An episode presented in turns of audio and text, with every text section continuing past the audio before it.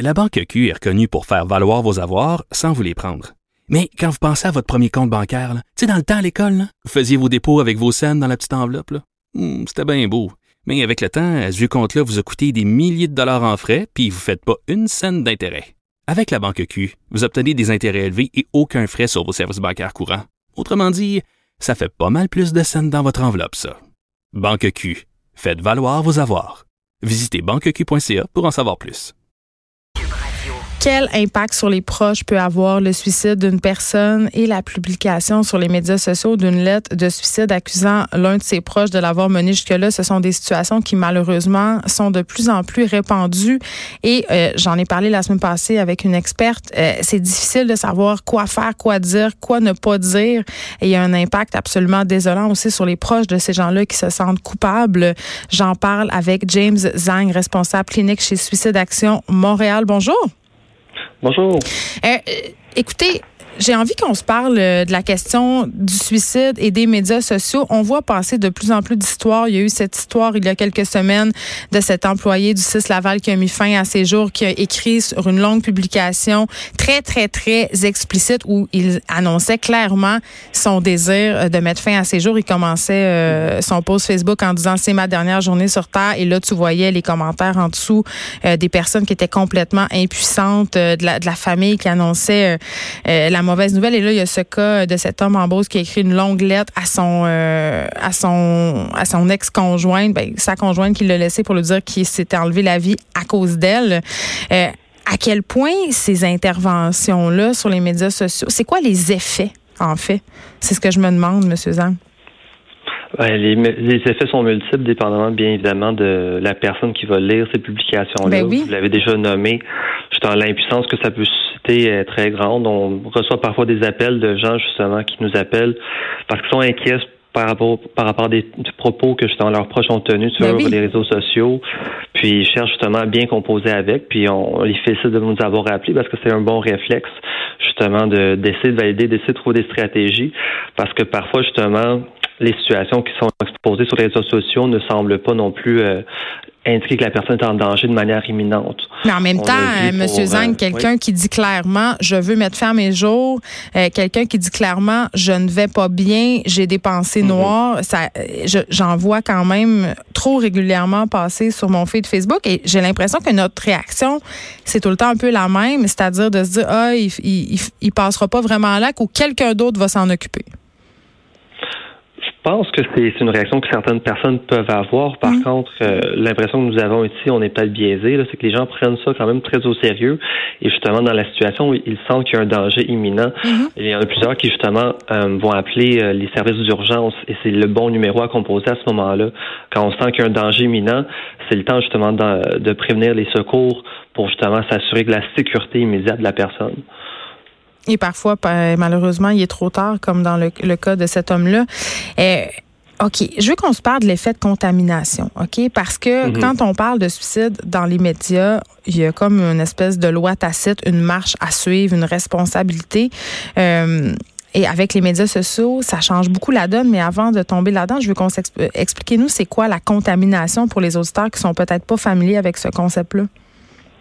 Donc, la contamination peut avoir lieu suite à un suicide euh, chez des personnes qui particulièrement pourraient s'identifier euh, par rapport à la personne qui s'est enlevé la vie. Mhm. Donc, ils se disent, c'est vrai, moi j'ai des impasses comme cette personne-là, euh, cette personne a pris cette décision-là, puis elle, elle a un vécu semblable à la mienne, peut-être que c'est ça la solution, mais le suicide n'est pas une solution et il pourrait justement avoir un effet de contamination. Sinon, parfois, ça peut aussi être de manière plus générale, sans nécessairement avoir euh, justement une identification de la personne décédée par suicide. On peut justement en entendre parler de plus en plus.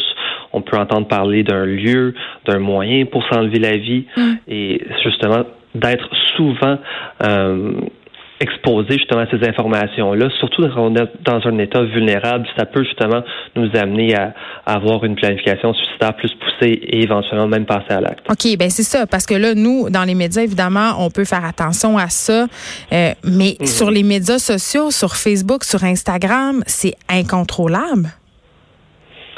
C'est Comment vous gérez Le- ça chez le- Suicide Action? le degré de contrôle est certainement moins élevé étant donné ben justement l'étendue de, de, cette sphère-là.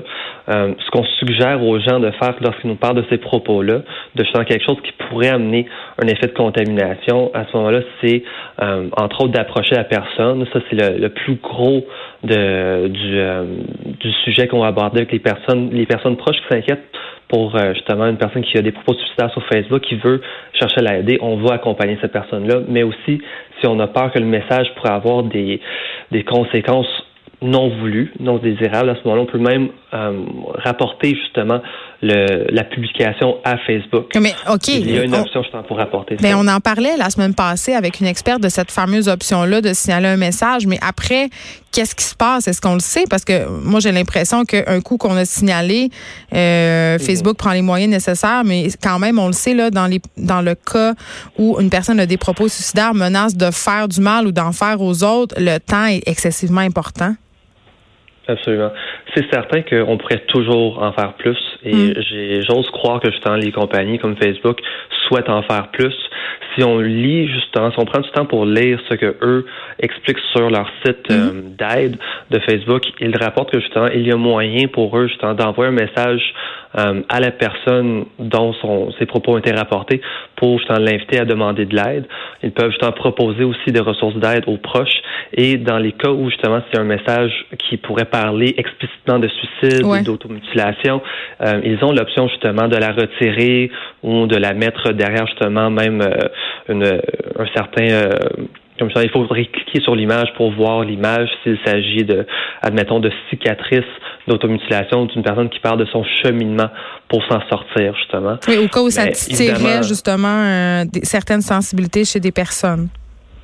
Oui, c'est ça. Donc, euh, de ce qu'on peut lire sur leur site, ils semblent justement se diriger vers les experts. Ils font plusieurs consultations. Oui, mais ils n'envoient pas d'aide. Ils n'enverront pas la police, Facebook ni l'ambulance. C'est ce que je comprends, là ça, je ne pourrais pas me prononcer. Je ne sais pas comment ça fonctionne exactement au niveau de la procédure, mais c'est certain que même si on avait l'option, euh, si on pensait rapporter à Facebook pour que eux signalent le 911, ça pourrait être plus euh, Nous, on peut le faire.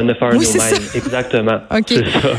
Ben, c'est ça, parce que euh, on a tout, tu sais, quand on, moi, ça m'est déjà arrivé de le faire pour un ami, euh, d'appeler de l'aide parce que j'avais peur pour cette personne-là et mhm. les policiers sont allés puis ils l'ont amené à l'hôpital où il a reçu les soins nécessaires. Donc, ça se peut de le faire et c'est parce qu'on a toujours peur. puis je pense que c'est normal d'avoir cette peur-là. Monsieur Zang, que notre ami soit fâché, tu sais, qui, qui nous en mhm. veuille après de l'avoir, si on veut, dénoncer, entre guillemets.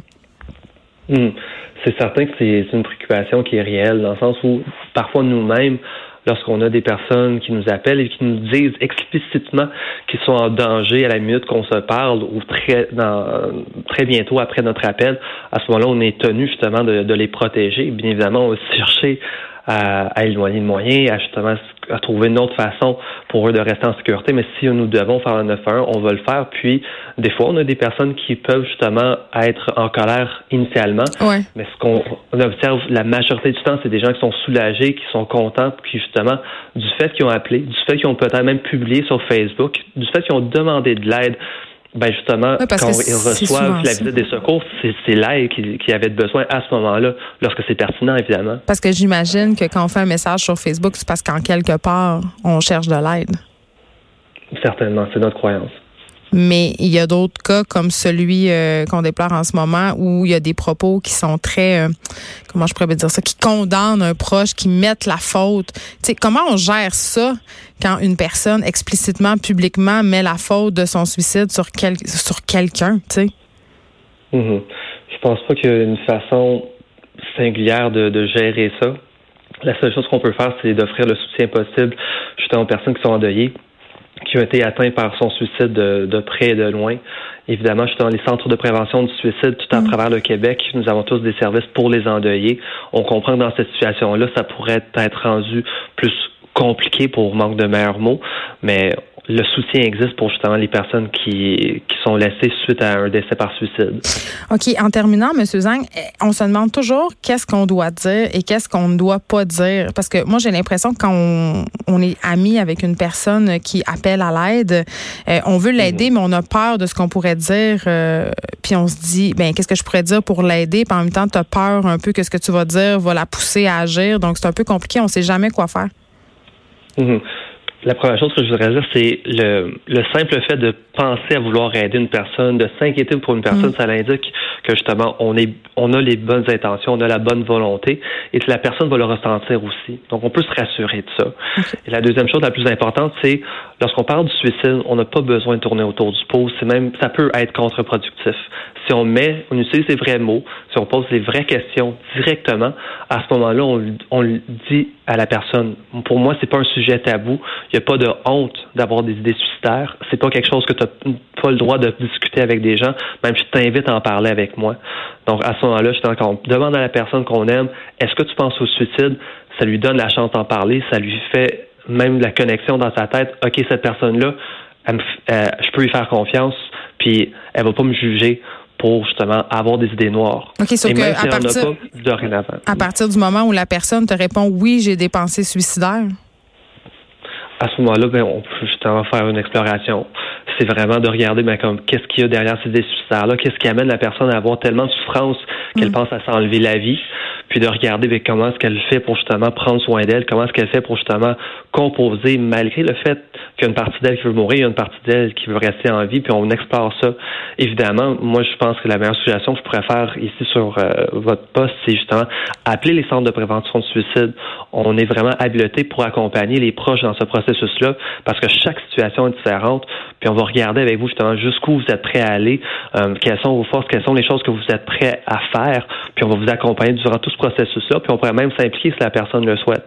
Oui, parce que évidemment, les proches ont besoin d'accompagnement eux aussi. Je vais donner le numéro euh, pour Suicide Action Montréal, c'est 1866 appel, donc le 1866 277 3553. James Zang, merci. Vous êtes responsable clinique chez Suicide Action Montréal et on se parlait évidemment de tous ces cas euh, où on fait des menaces de suicide où malheureusement aussi des personnes passent à l'acte et euh, font des messages, des appels à l'aide sur Facebook qui sont souvent pas entendus ou entendus trop tard. On sait plus vraiment quoi faire, se en tant que proche, euh, en tant que famille aussi de ces gens-là. Donc, je pense que vraiment, euh, en tout cas, pour avoir vécu cette situation-là, quand même, plus souvent que je l'aurais voulu, on veut jamais que ça arrive, mais ça arrive euh, quand même fréquemment à cause que les gens utilisent de plus en plus les médias sociaux les amis de ma fille, euh, ils racontent leurs états d'âme au complet sur les médias sociaux. Donc, c'est juste un phénomène social qui, selon moi, va prendre de plus en plus d'ampleur.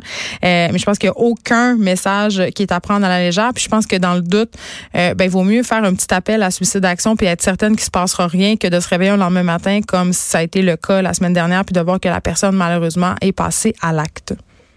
De 13 à 15, les effrontés. Cube Radio.